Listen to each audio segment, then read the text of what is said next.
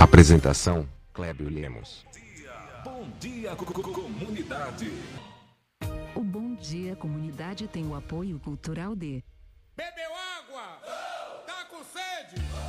Hidrate Distribuidora de Água Mineral. Tem o melhor atendimento, produtos de qualidade e sempre com agilidade na entrega. Hidrate Distribuidora de Água Mineral. Rua Olímpio Vieira 434 Centro, próximo à Rótula dos Orixás. Telefone 7732613813 e o fone Zap 77988194531. Hidrate Distribuidora de Água Mineral. A sua melhor escolha.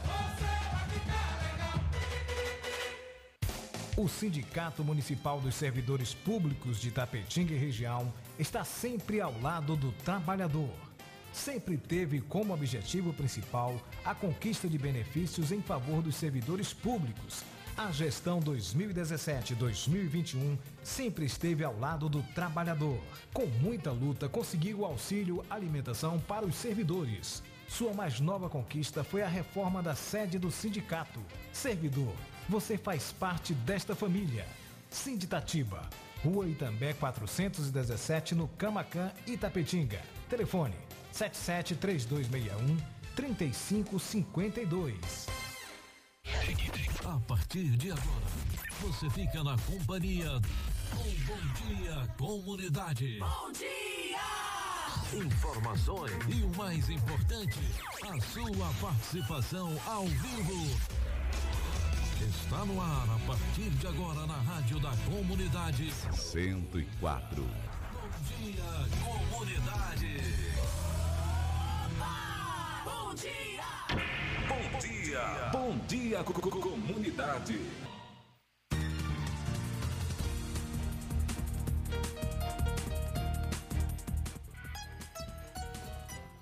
Muito bem, gente, bom dia. São 7 horas e 5 minutos, 7 e 5, aqui na Rádio Comunitária Vida Nova FM. Hoje, segunda-feira, é, 3 de maio de 2021. Já entramos aí no mês de maio. Muito bem, seja muito bem-vindo, seja muito bem-vindo ao programa Bom Dia Comunidade, o seu programa de notícias diárias aqui na Rádio Comunitária Vida Nova FM. Você pode ligar para a gente, né, para mandar o seu recado, para participar com a gente da programação. Nosso telefone é 32616140 e também você pode mandar sua mensagem através do nosso fone Zap no 988 51 6140. 988 51 6140 ou mesmo no 981 32 8508 e você participa com a gente do programa Bom Dia Comunidade, o seu espaço de notícias aqui na Rádio Comunitária Vida Nova FM. 7 horas e 6 minutos. Vamos às pautas do programa Bom Dia Comunidade.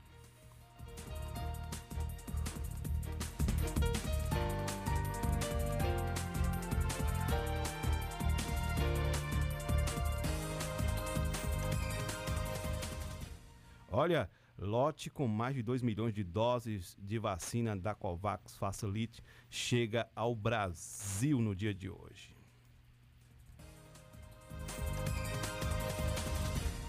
Número de casos ativos de Covid-19 cai. Bahia tem 80 óbitos pela doença em 24 horas.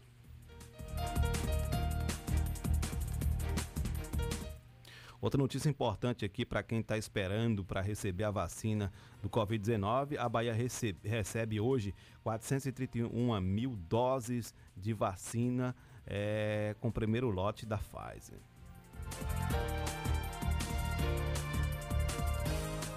E você que estava acreditando aí que ia ficar um bom tempo pagando energia num valor menor, veja só, a conta de luz ficará mais cara a partir desse mês em todo o país. Então, prepare o bolso.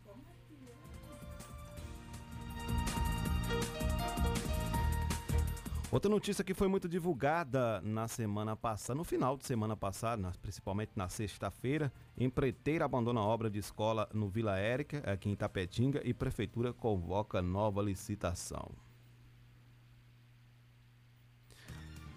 Ainda notícias aqui é profissionais de educação, agentes de segurança e pessoas com comorbidade são os novos grupos prioritários para a vacinação aqui no estado da Bahia.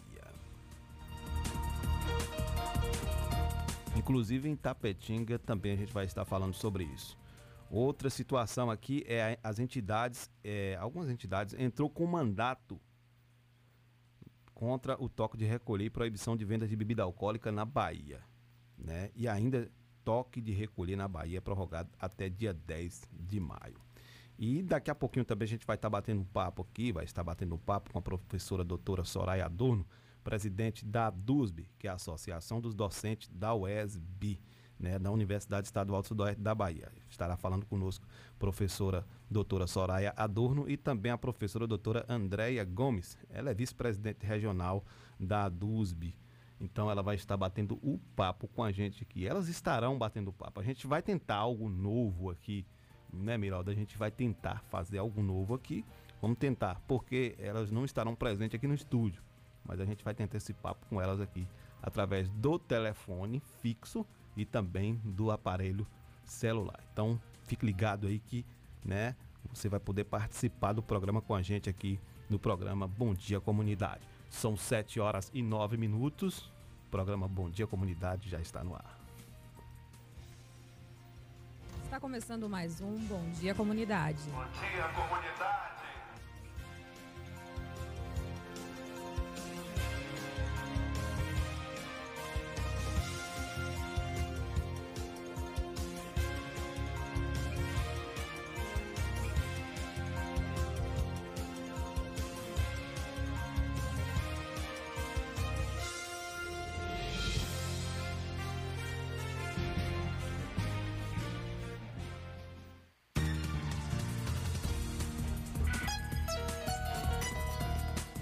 Muito bem, gente, estamos de volta, 7 horas e 10 minutos, 7 e 10, 7 e 10 aqui no programa Bom Dia Comunidade, é o programa de notícias diária daqui da Rádio Comunitária Vida Nova FM, segunda a sexta-feira, das 7 às 8h30. Agora vamos para o giro de notícias e destaques com o Miraldo Souza aqui no programa Bom Dia Comunidade. Muito bom dia, Miraldo. Bom dia, Clébio. Bom dia, Isabela aqui nos estúdios. Bom dia, comunidade. Hoje é segunda-feira, clima bom, friozinho. Deu tempo para mexer no guarda-roupa, viu? Você já está empacotado. É, teve que vir porque o clima mudou. Programa de número 49. Nove. Tá ficando maduro já o programa, viu, rapaz? Tá ficando jovem adulto aí o programa aí. Fé em Deus, muitas e muitas edições virão por aí. Covid-19, calendário de vacinação em Itapetinga. A partir de segunda-feira, 3 do 5, hoje, das 8 às 16 horas. É, 60 anos ou mais, primeira dose AstraZeneca. Atenção, agentes de forças de segurança acima de 45 anos, de 45 anos a mais. Então vamos lá. É, primeira dose AstraZeneca, 60 anos ou mais, quem tem, e agentes de forças de segurança de 45 anos ou mais. É, primeira dose também AstraZeneca, 60 anos ou mais, e profissionais de educação, 55 anos ou mais. Então, 60 anos ou mais, é AstraZeneca, e profissionais de educação, 55 anos ou mais. E também temos importadores de comorbidade de 58 anos a ou mais, ou seja, acima de 58 anos. Então tá aí, ó. Primeira dose AstraZeneca para pessoas que têm acima de 60 anos e pra, para agentes de força de segurança acima de 45 anos, profissionais de educação é, a partir de 55 anos e portador de comorbidades a partir de 58 anos é, esse, essa lista de quais são as comorbidades você encontra aí no site da Prefeitura Municipal, itapetinga.ba.gov.br. Lá você vai ver a lista. Onde vacinar? Boa pergunta. Posto Guilherme Dias, no bairro Camacan. Posto Vila Riachão, lá no Clerolândia, próximo à Avenida Júlio José Rodrigues. Posto José Luna, no Clodoaldo Costa. Perdão, Posto José Luna, Nova Itapetinga. Posto do Clodoaldo Costa, lá no Clodoaldo Costa. E posto da Alessio Andrade, no Américo Nogueira e Bandeira do Colônia. Agentes de segurança e profissionais da educação apenas na unidade de saúde Arnaldo Teixeira no 12 de dezembro. Então, atenção. É, pessoas com comorbidades e acima de 60 anos vão vacinar nessas localidades. Posto Guilherme Dias, Vila Riachão, José Luna, Clodoaldo Costa, Américo Nogueira e Bandeira do Colônia. Porém, agentes de segurança e profissionais de educação apenas na unidade de saúde Dr. Arnaldo Teixeira no 12 de dezembro. Segunda dose nos postos indicados de acordo com a data no cartão de vacinação. Atenção. Você foi lá, vacinou primeira dose. Um exemplo, no posto das casas populares, você é, vai retornar no posto das casas populares para tomar a segunda dose. Isso é o que informa aqui o boletim da Secretaria Municipal de Educação. Quantidade de doses que o município De saúde, recebeu. né, melhor? Ou de educação. saúde, perdão, perdão, gente. Secretaria Municipal de Saúde, a diretora de Vigilância Epidemiológica é a Karen Almeida, com a gente manda um abraço aqui, ligado em nossa programação. Sempre é disponível para a é, gente, né? Disponível, nos passando aqui é, de pronto as informações. Disponibilidade de doses por posto de vacinação. É importante saber para evitar o tumulto, evitar a aglomeração. As pessoas, o que está fazendo? É, distribui a senha. Você vai falar a quantidade de vacinas, né? Por a posto, quantidade de vacinas por local de, de vacinação. Certo. Distribui a senha daquela quantidade, então para aquele dia é aquela quantidade. E às vezes ficam ter dois dias sem ter vacinação, mas é porque acabou as quantidades que chegou. Como a gente diz aí, é, a Bahia recebe aí de 5 milhões 430 e poucos mil doses, né? Para distribuir para um estado que tem mais de 15 milhões de habitantes. Então tem que ser dividido e vacinando de acordo realmente. Guilherme Dias recebe 100 doses, Vila Riachão 90 doses, José Luma 80 doses, Clodoaldo Costa 80 doses, Américo Nogueira também 80 doses e Bandeira do Colônia 100 doses.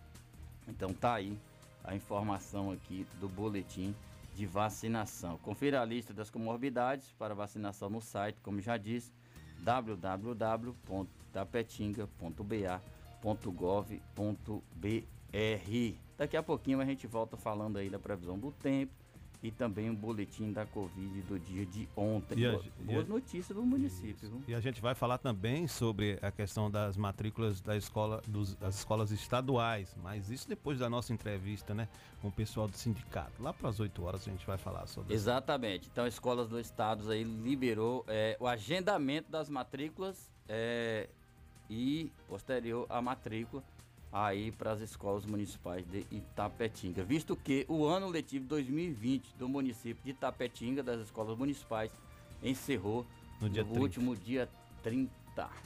Olha, são 7 horas e 16 minutos, 7 e 16, aqui no programa Bom Dia Comunidade. Eu acho que uma notícia tão importante como essa, a gente não poderia deixar de anunciar aqui no programa Bom Dia Comunidade, que é o aumento né, do, da conta de energia elétrica é, a gente está passando por um momento de pandemia onde a economia, né, a economia está cada vez mais é, afligindo os brasileiros e deixando muita pessoa, muitas pessoas em situação de vulnerabilidade social. E aí, a ANEL, que é a Agência Nacional de Energia Elétrica, anunciou na última sexta-feira o aumento, né? E vai aí aumentar a tarifa de energia elétrica. Então, a gente fica aqui super chateado com isso, né? A gente entende que nossa população, principalmente de baixa renda, necessitava era de um desconto, necessitaria era de que o nosso povo tivesse um desconto ou até mesmo é, a nossa, a, o nosso povo tivesse aí suas contas de energia, né? É, vamos dizer assim, é, zerada. Mas Infelizmente, não é assim que funciona. É... E aí a bandeira vermelha vai voltar aí nesse mês de maio.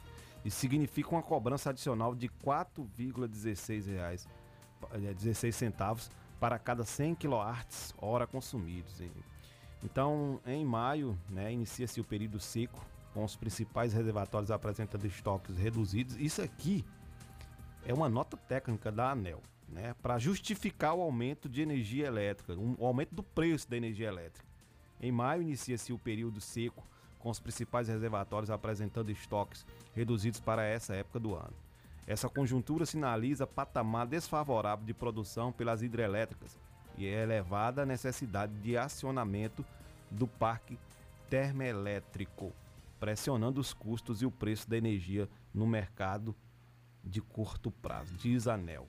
Aí, né, quem vai sofrer aqui é as pessoas de baixa renda, né, o mais pobre, né, aqueles que necessitariam estar recebendo um desconto, né, para poder, né, para poder estar tá quitando a sua dívida, você recebe essa notícia do aumento é, da do preço da energia elétrica.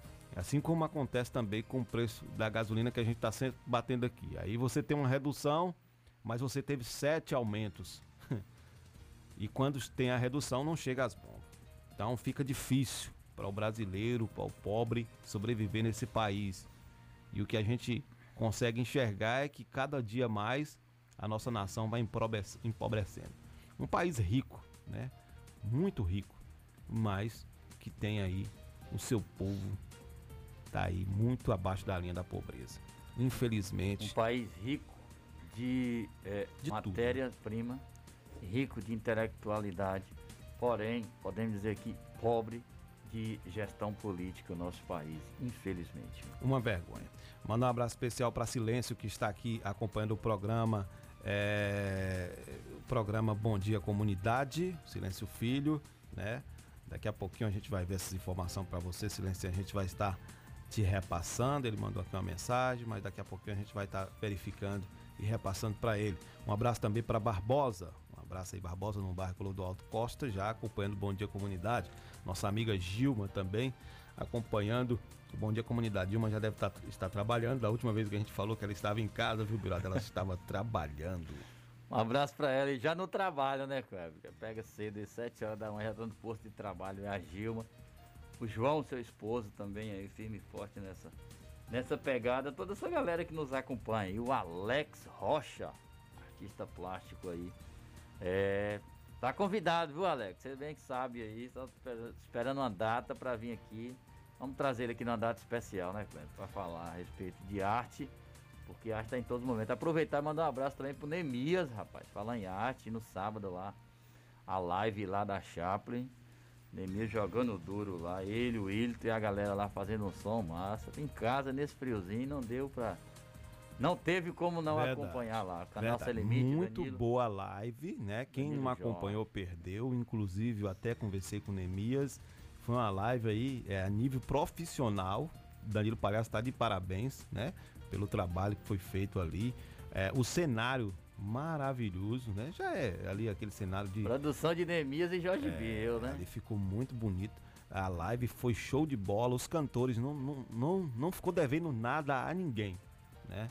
Não ficou devendo nada a ninguém. Muito bom mesmo. Muito Interessante. Bom. Rapaz, engraçado o cara do Cadron lá. Jogou pesado o menino lá. É, Alex, ele né? já tem um tempinho que tá tocando aí com Moisés Serafim e com outros cantores e ele tá jogando, jogando muito jogando bem, viu? Aí, ele parabéns. que era o menino da bicicleta do som aí que andava isso, rodando na cidade. Isso. Mas é um, são 7 horas e 21 minutos aqui no programa Bom Dia Comunidade.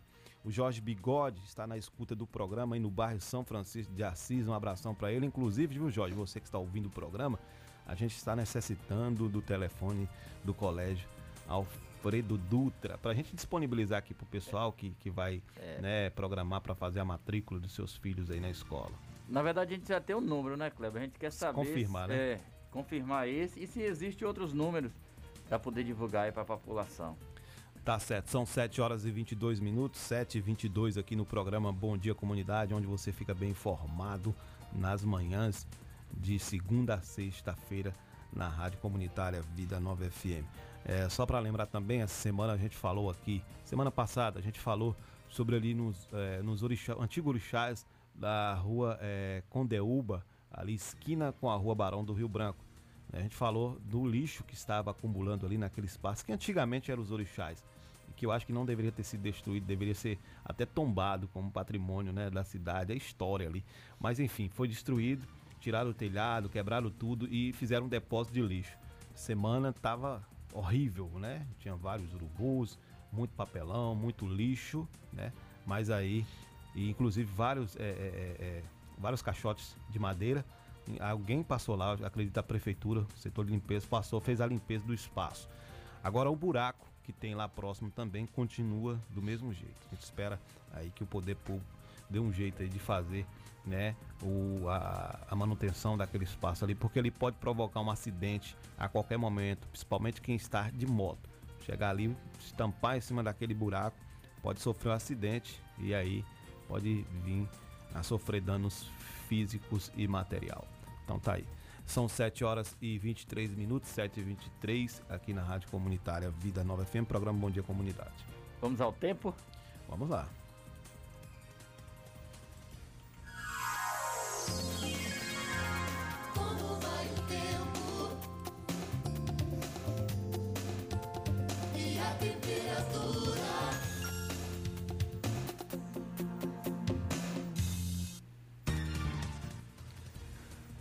Temperatura em Tapetinga hoje, 3 de maio de 2021. Temperatura varia entre 18 e 29 graus, neste momento aí 18 graus. Previsão de chuva 3 milímetros, probabilidade de chover 90%, vento 12 km por hora e umidade variando entre 41 e 96% de umidade relativa do ar. Então, tempinho é, é frio para os padrões de Itapetinga aí.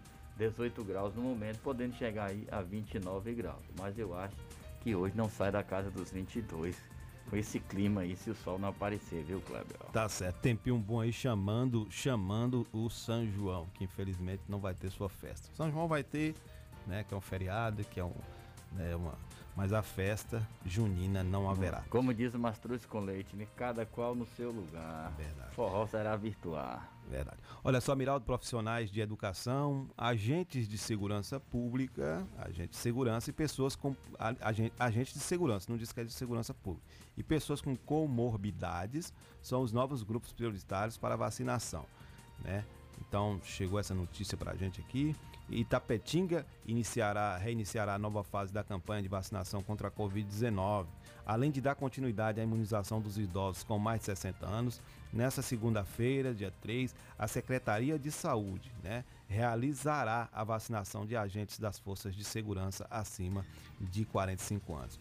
Na terça-feira, que é amanhã, será a vez de vacinar profissionais de educação da rede pública com mais de 55 anos. Representantes das redes municipal, estadual e federal enviaram lista, enviaram listas dos seus profissionais contratados. contratados. Nesta fase serão imunizados apenas aqueles que fazem parte das listas recebidas. Escolas da rede particular devem enviar suas listas de contratados junto com a autorização de funcionamento emitido pelo MEC para serem incluídas na próxima etapa. Na quarta-feira começa a imunização de pessoas acima de 58 anos, com as comorbidades elencadas pelo Ministério da Saúde. Os pacientes devem levar, além do documento e do cartão do SUS, cópia do relatório médico que comprova a sua condição. O relatório deverá ficar retido no posto para arquivamento da Secretaria de Saúde. É, recebemos neste fim de semana, viu, Miraldo? 1.310 doses da vacina AstraZeneca, com um novo lote, né? Então já começou aí a ser iniciada uma nova etapa de vacinação. Começou hoje. É, então, como o Miraldo mesmo disse, já, já, já até passou aqui, mas mais tarde a gente vai estar falando mais um pouco sobre, sobre isso. Vamos para um brevíssimo apoio cultural, Miraldo. Na volta, a gente já vai, né, para conversar com as professoras aí é, presidente e vice-presidente da ADUSB, né, que é a Associação de Docentes da UESB. De segunda a sexta-feira, a partir das 7 horas da manhã. Bom dia, comunidade. Apresentação: Clébio Lemos. Bom dia, comunidade. O Bom Dia Comunidade tem o apoio cultural de Bebeu Hidrate Distribuidora de Água Mineral. Tem o melhor atendimento, produtos de qualidade e sempre com agilidade na entrega. Hidrate Distribuidora de Água Mineral. Rua Olímpio Vieira 434 Centro, próximo à Rótula dos Orixás. Telefone 7732613813 e o fone Zap 77988194531. Hidrate Distribuidora de Água Mineral. A sua melhor escolha. O Sindicato Municipal dos Servidores Públicos de Tapetinga e Região está sempre ao lado do trabalhador. Sempre teve como objetivo principal a conquista de benefícios em favor dos servidores públicos. A gestão 2017-2021 sempre esteve ao lado do trabalhador. Com muita luta, conseguiu o auxílio alimentação para os servidores. Sua mais nova conquista foi a reforma da sede do sindicato. Servidor, você faz parte desta família. Sinditatiba, Rua Itambé 417, no Camacan, Itapetinga. Telefone 773261 3552. 104,9 104,9 Tocando o que você gosta de ouvir. Você gosta de ouvir. Proteger a sua casa ou empresa com equipamentos eletrônicos de segurança, mas não sabe exatamente como? Defender System Segurança Eletrônica e Eletrônicos. Tudo em segurança eletrônica e eletrônicos. Automação de portões, instalação de cerca elétrica, instalação de câmera de segurança, venda de material para manutenção. Defender System. Trabalhamos com as melhores marcas de equipamentos eletrônicos do mercado. Rua de Assis Ribeiro 07, em frente ao Complexo Policial. Urbis. Contato 77 98100 1609. Defender System.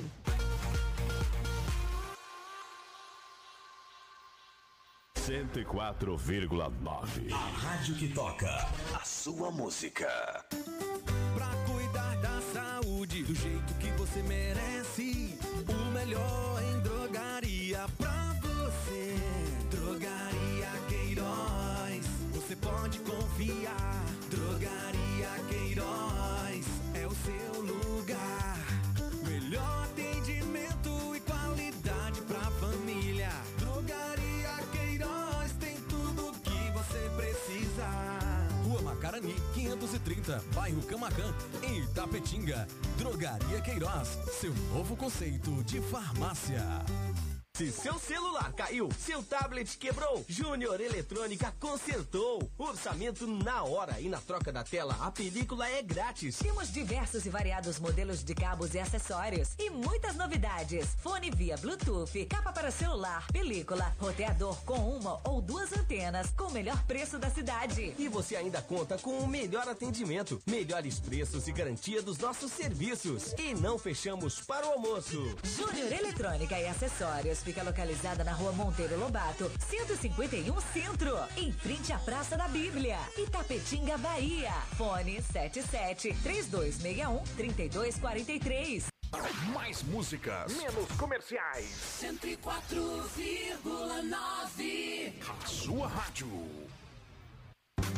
Se existisse remédio para a saudade, por certa farmácia Camacão teria. Valorize a sua saúde e o seu médico. Não troque a sua receita, pois a sua saúde é nosso principal objetivo.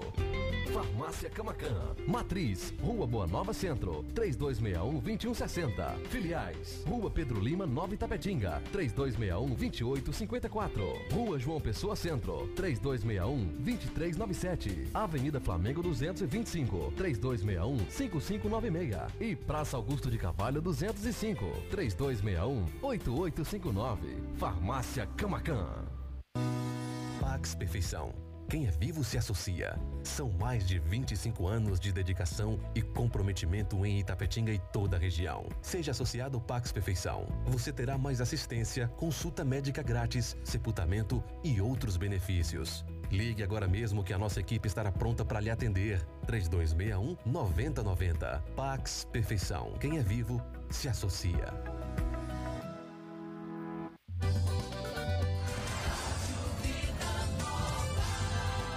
É a nossa voz. Rádio Comunitária.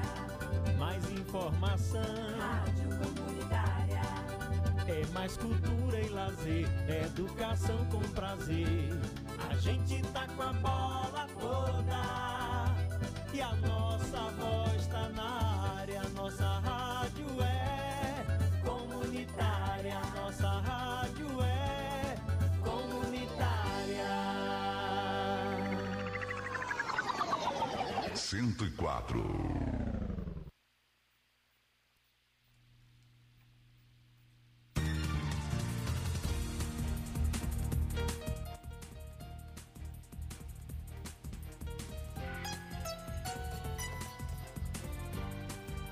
Gente, são 7 horas e 33 minutos, 7h33 aqui na Rádio Comunitária Vida Nova FM. Nós fomos ali no apoio cultural, já voltamos. Antes de sair para o apoio cultural, a gente disse que a gente ia bater um papo com a professora doutora Soraya Adorno, que é presidente da DUSB, e também com a professora doutora Andréia Gomes, vice-presidente regional na DUSB. As professoras já estão na linha aqui com a gente. A gente vai trocar, tentar aqui né, estabelecer é, tentar estabelecer essa conexão aqui com as duas professoras ao mesmo tempo. Se não der certo, a gente vai conversar somente com a professora é, Soraya a princípio e depois a gente entra com a professora é, Andréia Gomes. Vamos agora com a professora Soraya, que já está na linha com a gente aqui. É, muito bom dia, seja bem-vinda, professora doutora Soraya, ao nosso programa Bom Dia Comunidade. Olá, bom dia a todos e todas todas e todos os ouvintes do programa Bom Dia Comunidade. Bom dia a você, Kleber. Tudo de bom. Prazer estar aqui. Que legal. Nós vamos agora também tentar falar aqui com a professora é, Andréia. É, bom dia, Andréia. Bom dia, Clébio. Bom dia, Miraldo. Miraldo. A professora, você pode dia. falar também, a professora Soraya também está te ouvindo. Sim, sim. Bom dia, professora Soraya. Bom, dia, Andréia. ouvintes da Rádio Vida Nova FM, do programa Bom Dia Comunidade. Muito bom, viu, bater esse papo com vocês, professoras, porque dia 1 de maio foi sábado, a gente teve o um programa aqui de Jai aqui que convidou todos os sindicatos, né? Inclusive, só que quando ele foi falar da DUS, a gente falou, olha, a DUS já vai dar entrevista para a gente na segunda-feira. Então a gente vamos deixar a DUSB com o programa Bom Dia Comunidade para a gente bater esse papo com, com o pessoal do sindicato, porque a gente já tinha marcado com antecedência, né? Mas aí fica aqui a nossa alegria, né, de vocês terem essa disponibilidade para poder bater esse papo bacana com a gente e também para deixar a nossa comunidade bem informada, né, sobre é, a, a, a Associação dos Docentes da Universidade Estadual do Sudoeste da Bahia. Muita gente não sabe, né? é, o que é a DUSB ou qual a função. E assim, a nossa primeira pergunta, e aí fica aí disponível para a, a resposta de vocês, né, a, a, presidente, principalmente, a professora Soraya, doutora Soraya, qual é a função, professora, da DUSB? Então, Clébio e demais ouvintes, né? É, a função da DUSB, é, apesar da gente ter um nome de associação, né? da época em que a DUSE foi criada, é se fazer associações de professores, né, principalmente da, do, do, ensino, do ensino superior, eram associações de professores, mas que tinham mesmo a função de fazer a luta pelo direito da classe, da categoria. E aí, mesmo depois da gente, né, da própria história do, da própria história sindical, fazer com que nós nos voltássemos para essa questão da, de, desse princípio de associação, que associação não, não, não, se fala mais de associação, mas as, nós mantivemos, né, principalmente as quatro estaduais da Bahia, mantiveram o nome de associação, mas efetivamente somos uma seção sindical. Então, nós somos uma seção sindical vinculada ao Sindicato Nacional, que é o ANDE, e também vinha também dessa estrutura de nome relacionado à associação, mas se manteve é tanto que antigamente era chamada da ANDES, a Associação Nacional dos Docentes do Ensino Superior, mas depois que teve o caráter de sindicato, hoje nós chamamos o ANDES, mesmo ainda estando com o nome de associação. Então é o ANDES, o nosso sindicato nacional, e nós somos vinculados, nós somos uma seção sindical do ANDES. E como a seção sindical do ANDES, nós temos uma pauta nacional que nós seguimos também, e temos uma pauta de direitos trabalhistas da categoria, uma pauta estadual, uma pauta local nossa.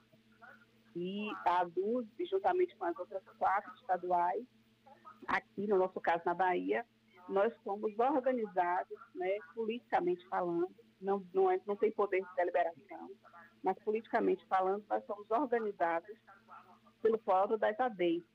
Então, o Fórum das ADEs, que congrega as quatro universidades estaduais da Bahia, né, o sindicato das quatro estaduais da Bahia, nós temos esse papel de fazer a discussão política. E quando eu falo política, a grande maioria das pessoas, muitas vezes, entende política apenas como uma, uma questão partidária. E se organizar politicamente independe de, é, de uma sigla partidária. Na verdade, é, os sindicatos, pela, por ter é, como princípio a autonomia perante governos, perante patrões, ele deve ser, na verdade, múltiplo de vários de várias siglas partidárias, porque o nosso princípio é o princípio de defesa dos direitos da classe trabalhadora. E no nosso caso específico da DUSB, do direito da categoria docente, dos docentes das universidades estaduais da Bahia, mais especificamente ainda dos docentes da UES. Então, esse é o nosso trabalho. O nosso trabalho é um trabalho eminentemente sindical.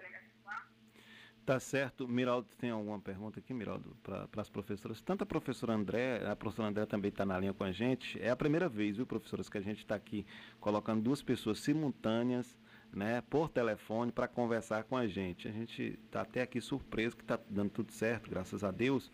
Que bom. Aí, é, que legal, né? É, e assim, a gente queria perguntar assim, essa vai para a professora André. Eu vou até adiantando aqui. Ô, ô professora Andréia Gomes, é, qual o posicionamento da DUSB sobre a, a, a, volta às aulas da UESB em relação às aulas remotas? Estão me ouvindo bem? Tá, estamos ouvindo sim. Ótimo. A Associação Docente, a DUSB, é, nosso sindicato, como a professora é, falou, nós seguimos, é, como todo sindicato nacional, nós entendemos que o, o retorno às aulas ele tem que ser um retorno com segurança biosanitária, tem que ser segurança para todos e para todas, e nós defendemos que a vacinação seja ampla e para todas as categorias de trabalhadores e trabalhadoras, para a população, e que ela seja o mais rápido possível. Em relação à educação, nós realmente é, entendemos que a vacinação é necessária para todos e todas para você ter um retorno para as universidades e para as escolas, porque você tem, além dos profissionais que trabalham na escola, que não são só professores, são a parte da administração, a segurança, os setores de alimentação, né, de limpeza, do serviço de limpeza, e os, os serviços agregados também.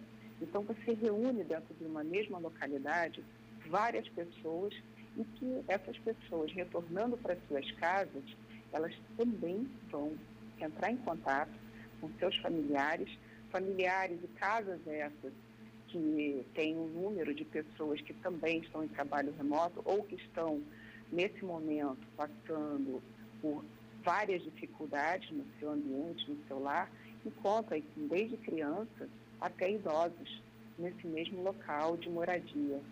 É, além de que é, o acesso, né, o transporte, ou seja, todas essas etapas, você tem um grande número de aglomeração. E o que a ciência nos diz é que é, esses ambientes, né, eles devem ser é, usados quando necessário mas utilizado com máscara, com EPIs. E isso nem sempre, isso a gente garante né, uma segurança. E, mas nesse meio período, nesse meio tempo, é, o risco ele continua existindo, certo?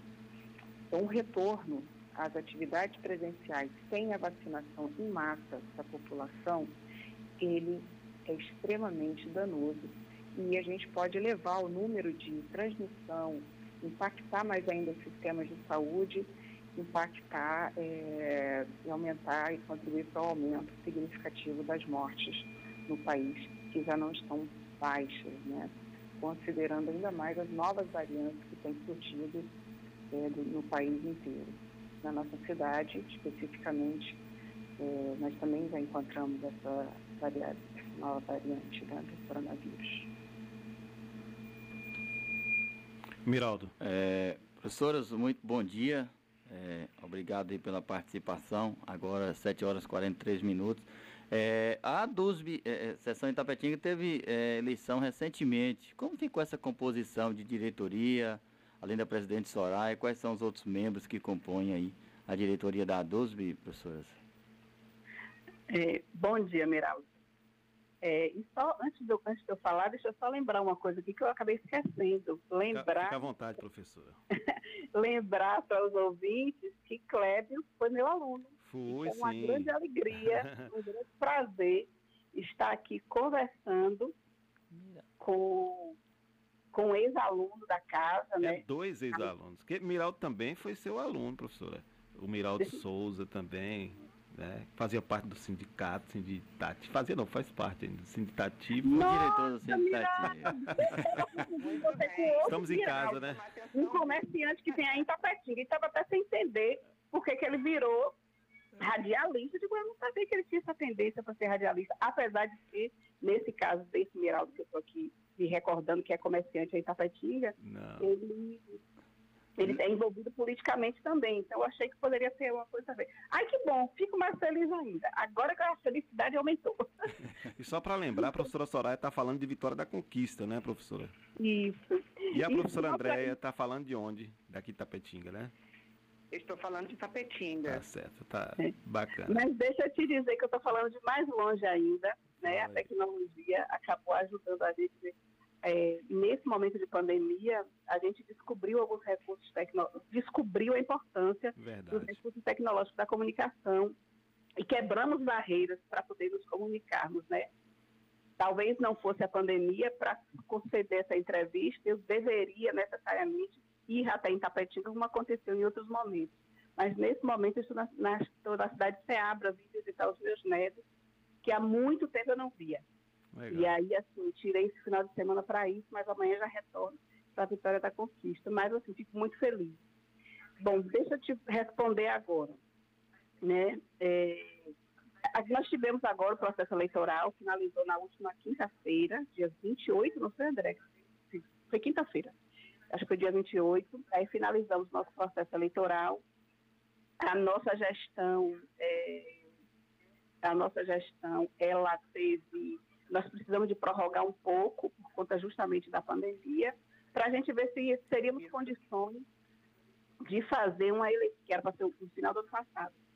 Se a gente ia ter condições, teríamos condições de fazer uma eleição presencial, que a gente não sabia as questões de biossegurança, né? Mas aí, findo a prorrogação, fim da prorrogação, nós vimos que não tinha condição. E aí nós fizemos uma eleição telepresencial, é, e essa, essa telepresencial, por quê? Porque a gente, nós nos, nos utilizamos da tecnologia, cada um dentro da sua casa, mas precisaria de, de aparecer na Câmara e, o professor se identificar para ter direito ao voto, porque nesses mundo, nesse mundo também da pandemia, a, é, esse mundo da tecnologia também nos mostrou muitas invasões de, de hackers e pessoas que querem somente fazer tumulto. A gente está vendo aí vários casos de aulas e de eventos que são invadidos por pessoas que têm o único fim e prazer mórbido, que a gente não entende, né, de simplesmente é, dificultar todo o processo de aprendizado e também outros processos também aí, né? Bom, e aí a nossa eleição, nós tivemos uma eleição muito boa, uma eleição excelente, foi chapa única, mas mesmo tendo chapa única, a gente sempre fala para a nossa base, para os nossos colegas, a necessidade de referendar o processo eleitoral. Então, não é porque é chapa única que o professor não vai fazer todo o esforço para poder ir votar ou na chapa, ou se ele quiser anular ou votar em branco, mas que ele participe do processo eleitoral. Isso é muito importante. E isso é importante não só para o processo eleitoral dentro de sindicatos, mas todo e qualquer tipo de processo eleitoral, gente. É necessária a nossa participação, não importa como. A gente não pode, nós não podemos nos isentar de participarmos do processo eleitoral, escolhendo o nosso candidato ou a nossa forma de votar.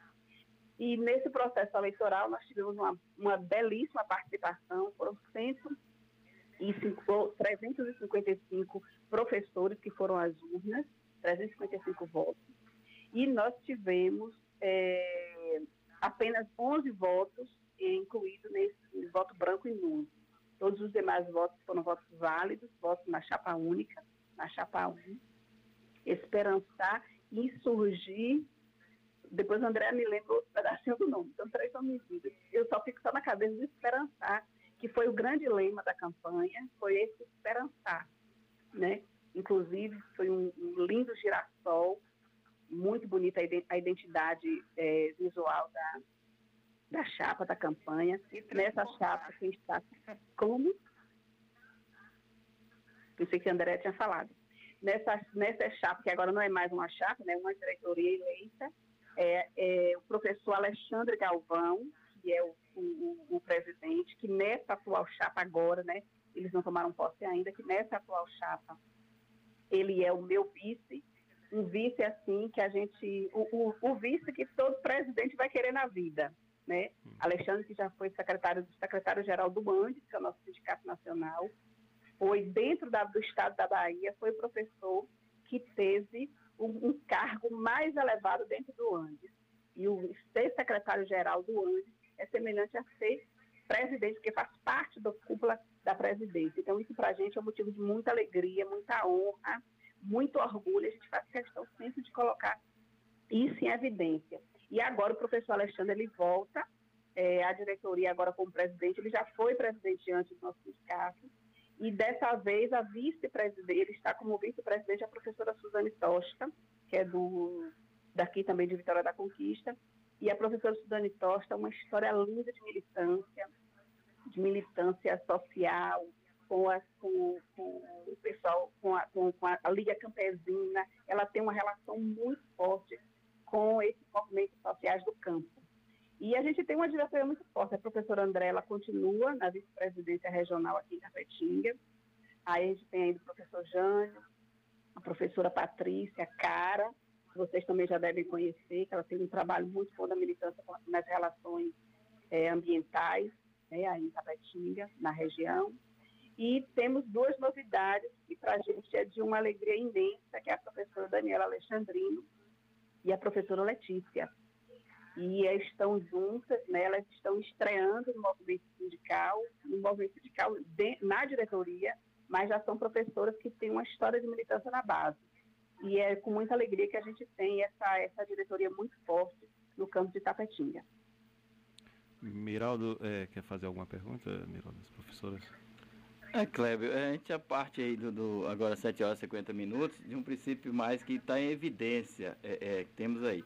Temos aí pautada aí a PEC 32 2020, professoras. E é, a DUSB até distribuiu alguns outdoors aí na cidade, falando é, o tanto que ela é perversa para o servidor público.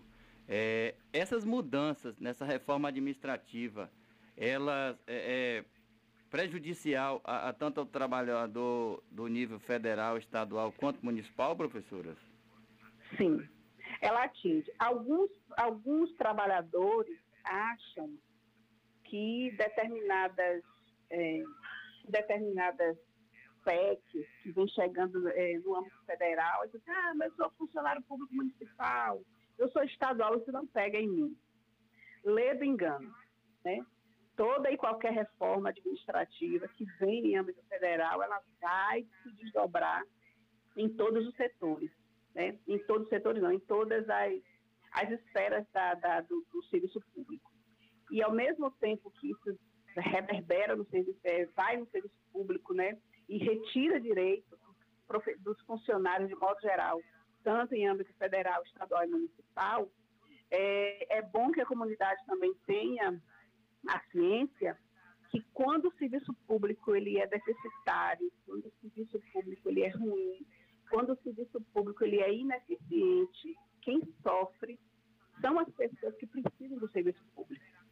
Então, quando a gente percebe é, um cidadão, uma cidadã que aplaude cada uma dessas PEC, cada um desses ataques ao serviço público, infelizmente, sinto dizer, é, querido cidadão, querida cidadã, que você está atirando no seu pé. Porque quando a gente sucateia, por exemplo, no nosso caso, né, que a gente está falando do serviço público federal, é, do serviço público é, nas, nas universidades, quando a gente sucateia, quando a gente não dá, quando o Estado não dá condição das universidades funcionarem bem, a contento, quando não contrata professores, quando não contrata técnicos administrativos, quando não contrata pessoal de apoio, ele está diretamente fazendo com que as pessoas que chegam na universidade, cheguem na universidade tenham um serviço ruim ou sequer consigam entrar na universidade. Então, se hoje a gente tem dentro da UESB, a UESB hoje é uma universidade colorida. Há 20 anos, 30, há 20 anos atrás, 30 anos atrás, não só a UESB, mas toda e qualquer universidade pública, ela tinha somente uma cor, ela era branca. Ela tinha somente uma classe, a classe das pessoas mais abastadas, apesar de ser, mesmo sendo pública. Então, hoje a gente encontra dentro das universidades um contingente, uma pluralidade de cores que nos alegra muito e uma pluralidade de origens sociais dos nossos alunos. Então, se a gente, se a gente começa a pensar, a sucatear e a aplaudir essas reformas que tiram não só os direitos trabalhistas, mas tiram também a condição de funcionamento dessas instituições. A gente está diretamente impedindo, tirando o acesso de pessoas que poderiam entrar na universidade. Né? Muitos de nós, por exemplo, não entraríamos na universidade se estivéssemos com o mesmo pensamento de 40 anos atrás. Eu não entraria. Eu não entraria. Eu sou filha de pedreiro. Meu pai era pedreiro e minha mãe é professora primária. Eu não teria entrado na universidade se a gente estivesse ainda com. É, é, é, se ela tivesse no nível de sucateamento e de expulsão de seus alunos, como a gente encontra hoje. Hoje a gente encontra muitos dos nossos alunos que conseguem passar pelo, pelo funil do vestibular, né, do, do, processo seletivo, seja por vestibular, seja por Enem, tudo é processo seletivo. Entra na universidade, mas não consegue se manter. Por que, que não consegue se manter? Porque não tem a condição de alugar uma casa, não mora na mesma cidade, de comprar o material, a xerox. Agora, com o trabalho remoto, a gente vê muito isso. Apesar de muitas pessoas estarem achando que nós não estamos trabalhando, nós estamos trabalhando e muito nesse, nesse período remoto. Inclusive, o trabalho, ele quebrou a barreira das paredes da nossa casa. Até então, nós só trabalhávamos dentro, quando íamos até a universidade. O que a gente fazia em casa eram as correções, eram as escritas, os textos, o outro trabalho, mas não tínhamos trabalho direto de reunião, de aula. Hoje quebrou completamente. Hoje nós temos intervalo entre uma aula e outra, entre uma aula e outra, entre uma aula e uma reunião, 15 minutos, quando isso não acontece quase que concomitantemente. Então, assim, hoje o trabalho remoto, ele está exigindo muito mais esforço e muito mais horas de dedicação do que quando era no presencial. E aí já aproveito, até já mudando um pouco de assunto, mas para a comunidade perceber é, que estamos trabalhando sim, e não estamos trabalhando pouco. E tá. estamos. É. Tá, são 7 horas e 57 minutos, 7 e 57 aqui no programa Bom Dia Comunidade. Estamos falando aqui com é, a professora doutora Soraya, ela é presidente da DUSB, Associação né, de, de, dos docentes é, da UESB, e também com a professora Andréa Gomes, ela é vice-presidente. A minha pergunta é para a professora Andréa, Andréa Gomes é, sobre é, essa relação entre sindicato e reitoria. Existe uma boa relação, professora, entre sindicato e, dire... e, e, e reitoria da universidade? É, então, nós, é, enquanto sindicato, né, uma seção sindical do Andes, Sindicato Nacional, uma das coisas que nos direciona é que nós temos independência de reitorias, ou seja, de patrões, temos independência em relação a qualquer governo e independência às reitorias. E em relação à reitoria da Universidade Estadual do Sudeste da Bahia, nós cumprimos o nosso papel né, enquanto sindicato de levar o projeto de uma universidade pública, gratuita, de qualidade, laica e socialmente referenciada para a nossa atuação. Isso é o que nos guia. E a reitoria, ela foi feito, é, eleita, né? legitimamente, legitimamente eleita, empossada, ela tem feito o trabalho é, como gestão da universidade. E nós, enquanto sindicato, estamos aqui para é, crescer juntas, né? É, reivindicar aqueles aquelas direitos, né? reivindicar não só dos docentes, mas da comunidade universitária, para que não seja retirado direitos, para que a gente amplie as condições da universidade, para que ela possa cumprir o seu papel social, o seu papel na formação das pessoas e principalmente né, o seu papel maior de estar inserido dentro da comunidade. Isso é a, um dos nossos princípios. Então a DUSB, ela, embora seja uma, um sindicato de uma categoria, nós pensamos a universidade como um todo, né? nós pensamos o projeto de educação. E como estamos né, ligados a uma central sindical, que é a CSP, Central Sindical e Popular, nós também pensamos no conjunto da, de formação da classe trabalhadora, para a emancipação dessa classe trabalhadora. Isso é muito importante. Então, nossa ação, além de localmente, ela também se dá nas outras lutas, nas outras frentes dos trabalhadores do campo e da cidade. Então essa é a nossa, é a nossa, as nossas formas de ação e somos organizados né, em grupos de trabalho, então nós temos grupos belíssimos né, que trabalham com a pauta da educação, a pauta das questões ambientais, as pautas né, dos, das pessoas que estão hoje aposentadas, é, dos grupos de trabalho, né, de, das questões étnico-raciais, de gênero, são muito importantes também é, para o AND, né, como forma de debate e de trabalho e de defesa dessas, é, dessas pautas. Dentro da universidade, nós temos que ter essa multi, multiplicidade de atuação e de olhares né, na transformação da sociedade. Então, a DUSB, assim como sendo uma seção do Andes, nós também é, atuamos dessa forma. Professora Andréia, é, ainda a gente volta à reforma administrativa, porque a gente teve a experiência da reforma trabalhista de 2017 e com prejudicial a gente está vendo hoje, principalmente nesse trabalho remoto.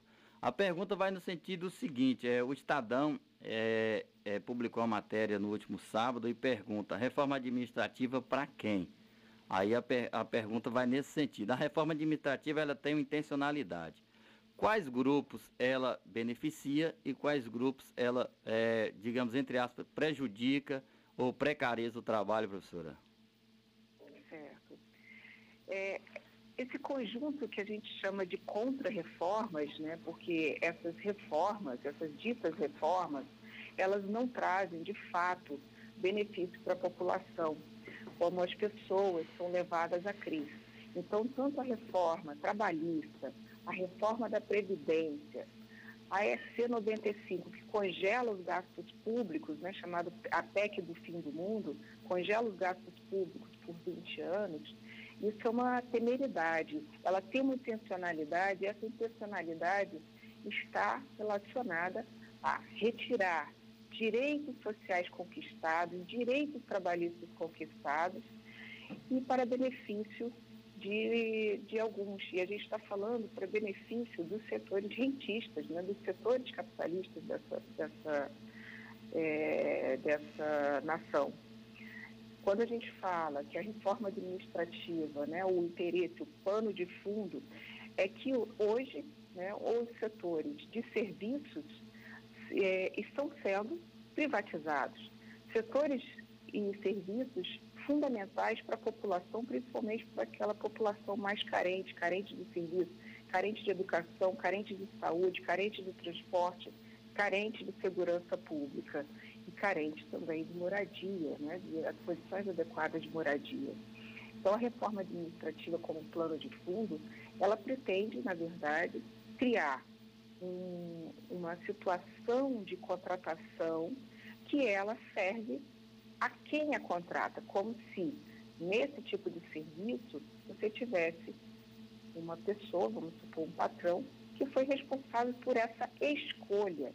Mas essa escolha não foi com base nos critérios técnicos, como acontece com o servidor público. Ele tem que passar por um concurso público, isso é dito da nossa Constituição. E qualquer servidor público, ele precisa ser aprovado por meio de um concurso público e esse concurso ele é aberto a toda a população.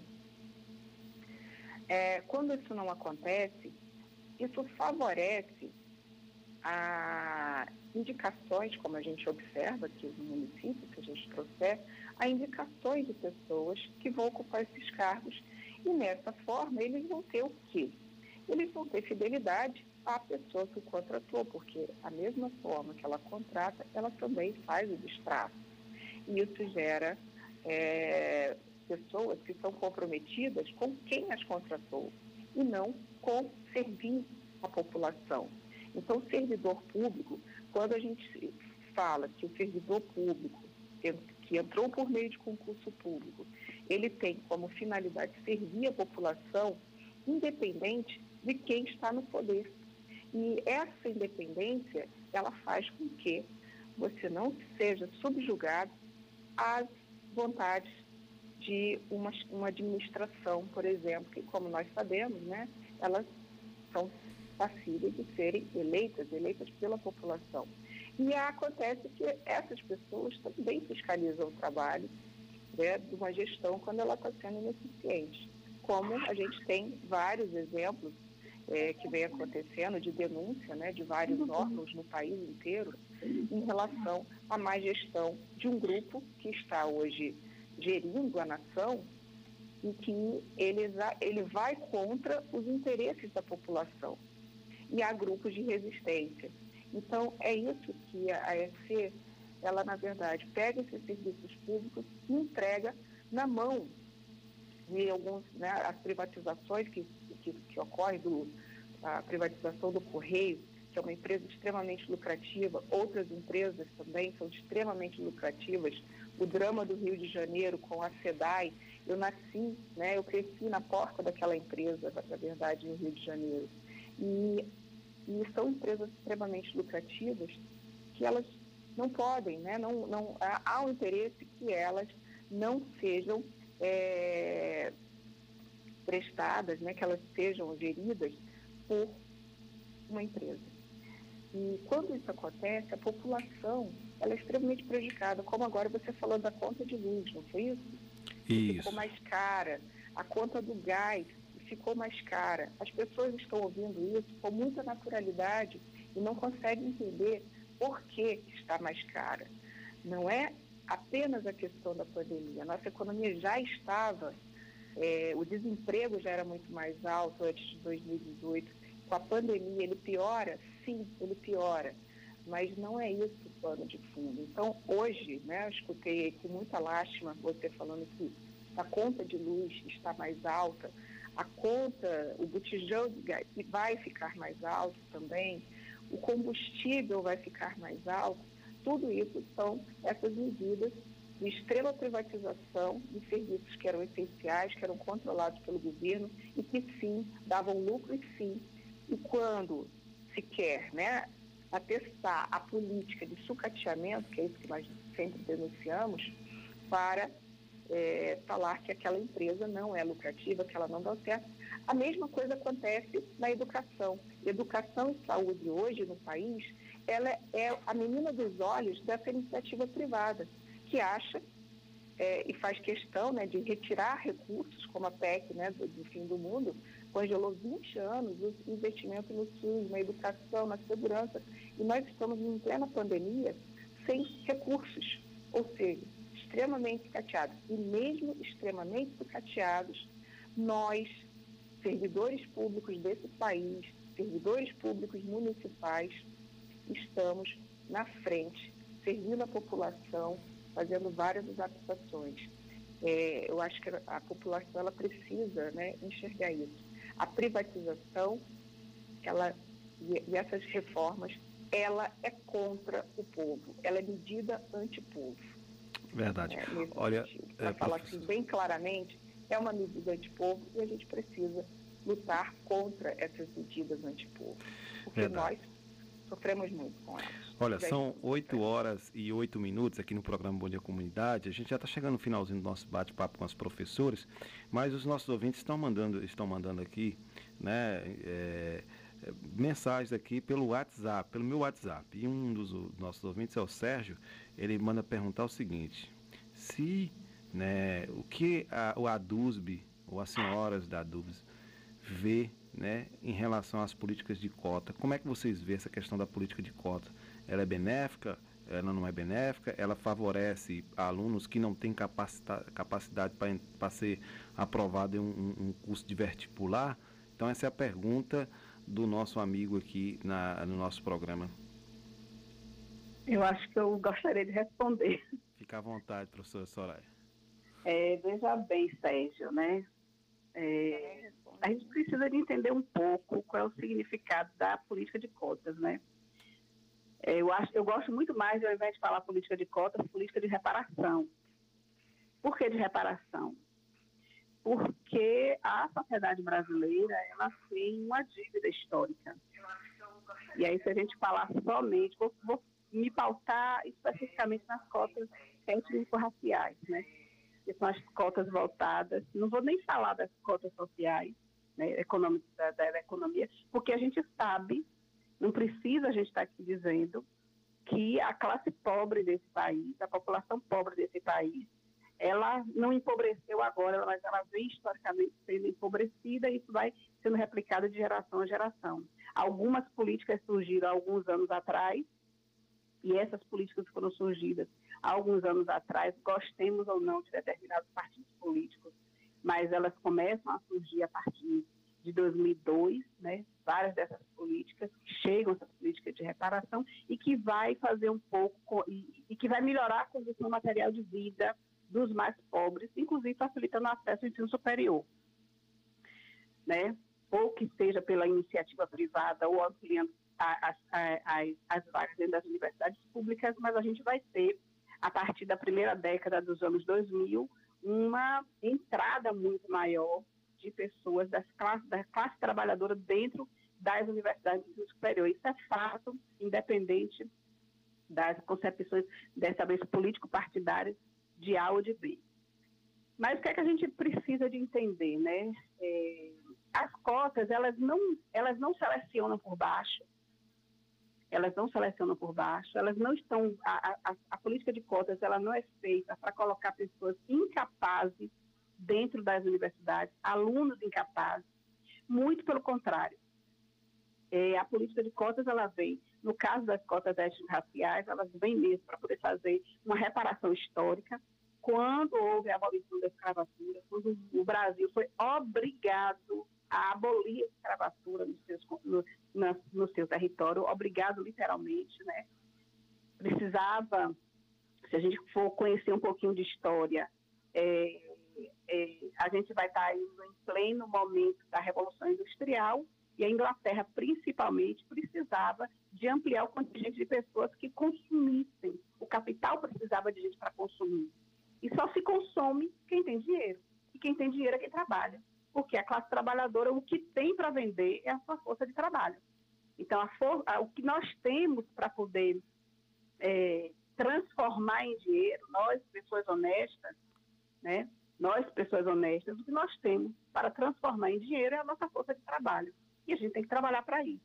E o trabalho não remunerado, o trabalho escravo, não estava gerando dinheiro para poder consumir o que agora essa indústria precisava de vender ao mundo lá fora. Então o Brasil ele foi literalmente obrigado a abolir a escravatura. Só que o que é que acontece? Ele abole a escravatura, mas ele não faz nenhum tipo de ação de inclusão desse contingente de população que antes era escrava, que antes tinha mal, bem ou mal, tinha um teto e tinha alguém que lhe desse uma pequena ração. Eles nem chamavam de comida, chamavam de pequena ração. Não é isso? E quando abola a escravatura, quem é que, quem é que o Brasil, o que é que a elite brasileira econômica escolhe para poder, é, para poder pagar pelo trabalho? Os imigrantes europeus. Então, vai buscar na Europa gente branca, pobre de Maré mais brancos, mais brancos. E traz esses brancos para cá, e é eles que vão receber pelo trabalho remunerado, que antes era feito pelo trabalho escravo. E aí ao escravo foi dado nada. Se a gente for fazer uma busca pelo Google, vocês podem fazer isso em algum momento, e coloca ali imagem da abolição da escravatura, imagem de escravos sendo expulsos das, das ex-escravos agora nesse momento, sendo expulsos das fazendas, nós vamos ver, assim, tem relatos dolorosos, porque era um contingente de pessoas que, que naquele momento eram expulsas daquelas fazendas, no caso das fazendas, que iam sem nada na mão. Uma ou duas pecinhas de roupa e praticamente sem nada. Então, assim, eles foram colocados à própria sorte, sem nada, sem abrigo, sem trabalho, sem comida, sem vestuário. Imaginem um de vocês amanhã sair de onde vocês estão absolutamente sem nada e sem perspectiva e ninguém querendo lhe dar trabalho porque você é preto. Vamos nos colocar nesse lugar. E essas pessoas, elas sobreviveram a duras penas até chegar aos anos 90 do século passado, que é quando começam a ter as políticas de cotas. Não começa na efetividade, mas as discussões elas antecedem a isso a partir dos movimentos negros, e aí é, é uma aula para poder se falar disso, se fosse o caso. E o que é que a gente vai observar? Que essas pessoas a duras penas foram muitas gerações até aparecer algumas dessas, nesse, no seio dessas famílias, pessoas que pudessem ter acesso à escola, pessoas que pudessem ter acesso aos níveis mais elevados de, de escolarização. E um contingente ínfimo chega dentro do, do, das escolas de nível, da, das instituições de nível superior. Então, o Brasil deve a essas pessoas. Querendo ou não, nós devemos a essas pessoas. Só para a gente ter uma ideia de como isso é, é, é, é pesado, a, mãe, a avó da minha avó materna, ela foi, foi escrava. E a minha família é uma família, eu pensava, muito racial. Meu pai era branco, e minha mãe era negra. Minha mãe é negra, porque minha mãe é, é viva, meu pai já faleceu. E, a, e só para gente ter uma ideia de como essa questão ela vai passando de geração a geração nas, nos núcleos de famílias negras que não têm acesso, né, que é de uma geraçãozinha para outra que vai melhorando por esforço pessoal contra todas as estatísticas e contra todas as, as probabilidades se consegue quebrar a barreira eu fui a primeira pessoa na minha família, do meu lado materno, que é o lado, que é o lado negro da minha família, a ter nível superior, gente. Eu fui a primeira pessoa com nível superior, do meu lado negro. É, professor, Depois... é, 8 horas e 16 minutos, é muita luta, né? Tem, é a pessoa negra, né? É, de pele escura tem que brigar muito, lutar muito para conseguir alguma coisa nesse nosso país, né? E, e eu acho que as cotas raciais ela é justamente para, como a senhora mesma disse, né, para fazer essa reparação, né? Isso é uma reparação. E a gente precisa, o povo brasileiro precisa de ter consciência que não é favor. Não é favor, porque quem segurou, quem segurou a economia desse país, principalmente num dos, nos ciclos econômicos, tanto do ciclo do ouro como também do ciclo da, da, da, da cana-de-açúcar, principalmente, foi a mão de obra escrava, foi a mão de obra negra. Ô professora, e se a gente fizer uma pesquisa, né, e tá aí o Google para ajudar a gente, e a professora Andréa também, se a gente fizer, é, é, viu, professora Andréa, fizer uma pesquisa na internet, a gente vai ver os vários índices que a maior população de negros se encontra nas favelas, é, a maior população carcerária é negra e parda, é, a gente vai ver que os índices de vulnerabilidade, vulnerabilidade social estão mais concentrados né, nessas pessoas. E aí é necessário ter essa reparação. Né? A universidade, como a própria professora disse no começo, era um espaço branco. Hoje é um espaço de múltipla cor. Isso, isso. E é importante, e, e foi boa a pergunta do Sérgio, porque a gente encontra que um, um contingente muito grande de, de pessoas da, popula da, da, população de modo geral acaba tendo uma versão equivocada da política de cotas, dessa política de reparação. E aí, muitas vezes, a pessoa se enquadra nessa política de cotas, mas faz questão de dizer que é o contrário, porque ouviu alguém, o seu patrão, muitas vezes branco, o seu patrão, a sua patroa, o seu candidato político, que está lá para defender o, o, o, os interesses do capital, os interesses da, da, da, da, classe, da classe, das classes mais abastadas, dizer que essa política é ruim, vai dizer que quem entra lá é porque é incapaz. E aí, é, nesse outro ponto da, da pergunta dele, quando ele coloca no final são pessoas incapazes, existem vários estudos científicos comprovando que esses alunos, justamente por causa desse estigma, são os alunos que superam as maiores barreiras, são os melhores alunos, porque eles precisam todo dia de provar aos professores, que a gente vai encontrar também professor que não, é, que não concorda com, com a política de cotas, com essa política de reparação. Aí ele tem que, esse aluno ele tem todos os dias da vida dele, enquanto ele está naquele curso de graduação, ele precisa de provar a todo momento para os colegas, para o professor, para a comunidade, que ele é capaz, que ele pode estar ali. E aí ele estuda, ele se mata, se for o caso, se acaba, para poder se manter no curso e, ter, e obter as melhores notas. Então, assim, os meus alunos que chegam a partir das cotas, eu não preciso nem perguntar quando eu vejo o empenho, a dedicação e a alegria interior de estar ali, de ser o primeiro da família a entrar dentro da universidade. Verdade, isso é muito bacana. Olha, são 8 horas e 20 minutos. É, professora Andréia e também a professora Soraya. O programa agradece a participação de vocês. Se vocês tiverem algo a acrescentar, fique à vontade, viu? Andréia, quer se despedir? É, posso falar agora? Pode falar, professora. É, só falando dessa política uh, de cotas, né, cada, cada, cada universidade tem uma política diferente, só acrescentar que também é, é importante nós é, incluímos, né, é um, uma política de inclusão.